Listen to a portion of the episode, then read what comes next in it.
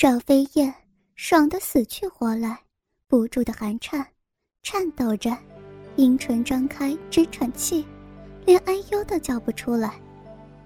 韩森感觉他的小嫩逼紧急的收缩，里边火热不得了，一阵滚烫，就知道他高潮了。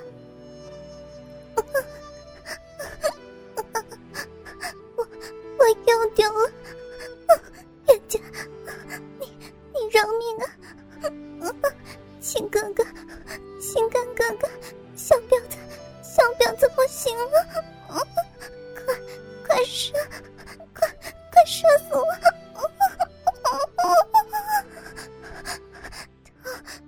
舒服，舒服死了！一阵酥麻，寒颤连连，韩森也控制不住了。两人都舒畅的高潮了，躺着喘息，谁也不愿意再动。暴风雨终于过去了。我嫖了那么多婊子，从来没有像这一次那么舒服过。你真是天生的荡娃。赵飞燕静静躺着，低低的喘息着，脸上不由泛起一阵羞红。我我怎么动了真情了？我的目标在汉成帝呀！赵飞燕责备自己。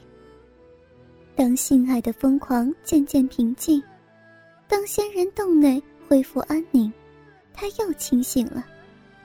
这时，他才真正开始他的步骤，必须再次引诱韩森再次跟他做爱。他滚下床来。跪在韩森面前，把头埋在他大腿之中，伸出舌头。性感啊，你这宝贝，我又爱又怕呀。他只是专心致志的含着、吮吸着。小娘子，你……韩森的鸡巴又慢慢再次出窍了。赵飞燕像个清洁工人，仔细的舔着宝剑，舔去上面的液体，舔着鸡巴头。在赵飞燕吸舔之下，使韩森鸡巴又坚硬的举了起来。他又爬上床去，把两条大腿架在韩森肩膀上，淫荡的分开。嗯，亲哥哥。嗯，快来啊，好丈夫！小婊子，小婊子又空虚了。嗯，好哥哥，给我治治痒吧。嗯，韩森一声低吼，又再次把鸡巴插入嫩逼里。赵飞燕这时头脑完全冷静，她使出浑身魅力，收缩着肌肉。小婊子，你夹的好紧呐，摩擦的真舒服。韩森情不自禁的叫喊着。赵飞燕一收一放，目的就是使韩森鸡巴更加坚硬，越硬越脆弱。韩森的第二次攻击持续了两百下，把鸡巴弄得又烫又大。已经到了白热化。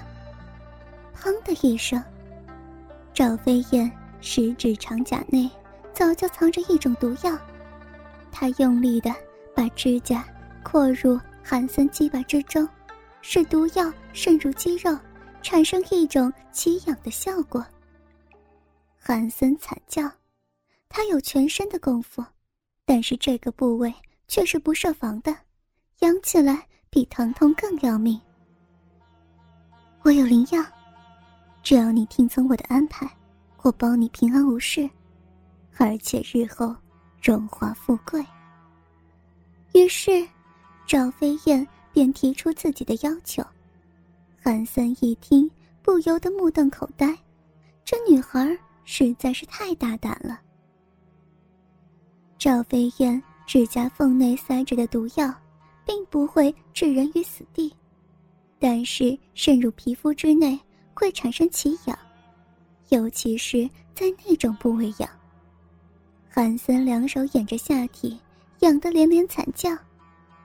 赵飞燕微微一笑，站了起来。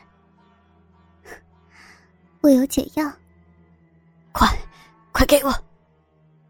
不过，我有条件。赵飞燕慢条斯理的说道：“我答应，快，快给我！你真的答应吗？” 真的，真的。韩森再也顾不得御林军将军的身份了，连声哀求着：“好，我要你把我带进宫去，推荐给皇上。”什么？韩森忍着可怕的奇痒，吃惊问道：“难道你想行刺？”傻瓜！赵飞燕。戳着韩森额头，笑着说道：“行刺皇上，对我有什么好处吗？那，你见皇上干什么？我呀，我想当皇后。你做梦！”韩森虽然刺痒难熬，却忍不住也叫出声来。为什么？姑奶奶，求求你，赶快给我解药啊！好，赵飞燕说着，便站了起来，跨了过去，像骑马一样骑在他身上。反正两个人都是赤身裸体，方便得很。赵飞燕一套便套了进去。说来也奇怪，赵飞燕这么一套，韩森鸡巴上那股奇痒便渐渐消失了。你的解药呢？我的解药就在我体内呀。我体内的分泌物，天然就是一种解药。韩森身上痕痒消除，心中暗想：他妈的，我得杀了这个女的。不料，赵飞燕却镇定自如的告诉他：“不要以为你得了解药就可以反悔啊。”或者是想杀我？我告诉你，这种解药只能解一时之痒，不能断根。什么意思？也就是说，毒药每半年发作一次，你必须每半年来找我，我们云雨一番，你也就得到解药了。否则的话，你就会痒得难受，甚至发疯而自杀。我的解药不是丹药，你杀了我也拿不到解药。我分泌出来的饮水，才是你唯一的救星。我要是死了，没有分泌物，你也要奇痒而死。如果不死，你只有用刀割下你的鸡巴。韩森一听，不由得毛骨悚然。你到底是什么人？怎么想出这么可怕的手段？我只不过是想当皇后而已。你做梦！为什么？皇上后宫三千粉黛，比你漂亮的美女大有人在，你想当上皇后难。我自有妙计。再说，我如果当上皇后，我一定不会亏待你，我会有办法。将你提升为兵马大元帅。这句话果然打动韩森的心。好，那我们一言为定。赵飞燕果然达到了征服韩森的目的，他兴奋的一上一下跳动起来。韩森再次尝到疯狂的快感。夜晚，未央宫内一片宁静。一盏红灯在黑夜之中闪出光芒，太监擎着红灯引着路，在他身后的就是名震中外的汉成帝刘彻。夜深人静时分，又到了汉成帝寻找美人的时候了。说实话，汉成帝后宫三千佳丽，加上成千上万名的宫女，个个如花似玉，汉成帝根本就是眼花缭乱。除了皇后和三五个妃嫔之外，其他人根本分不清楚。所以，每天晚上，汉成帝都是由太监带路，太监把他带到哪个美人房间去，他就在那儿过夜。所以，宫中的女人都争相用金钱来贿赂太监，希望他把皇帝带到自己房间来。今晚。这个太监却是早已得到韩森贿赂，所以故意把汉成帝带到一座精致的小红楼。赵飞燕就住在这小红楼之中，她混入后宫冒充妃子，完全是韩森一手包办的。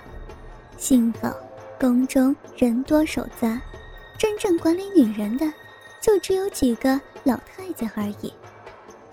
韩森身为御林军统领，自然和他们都是有交情。更主要的是，赵飞燕是个女人，后宫之中多出个女人，自然是没有威胁，同时也可以说是司空见惯了。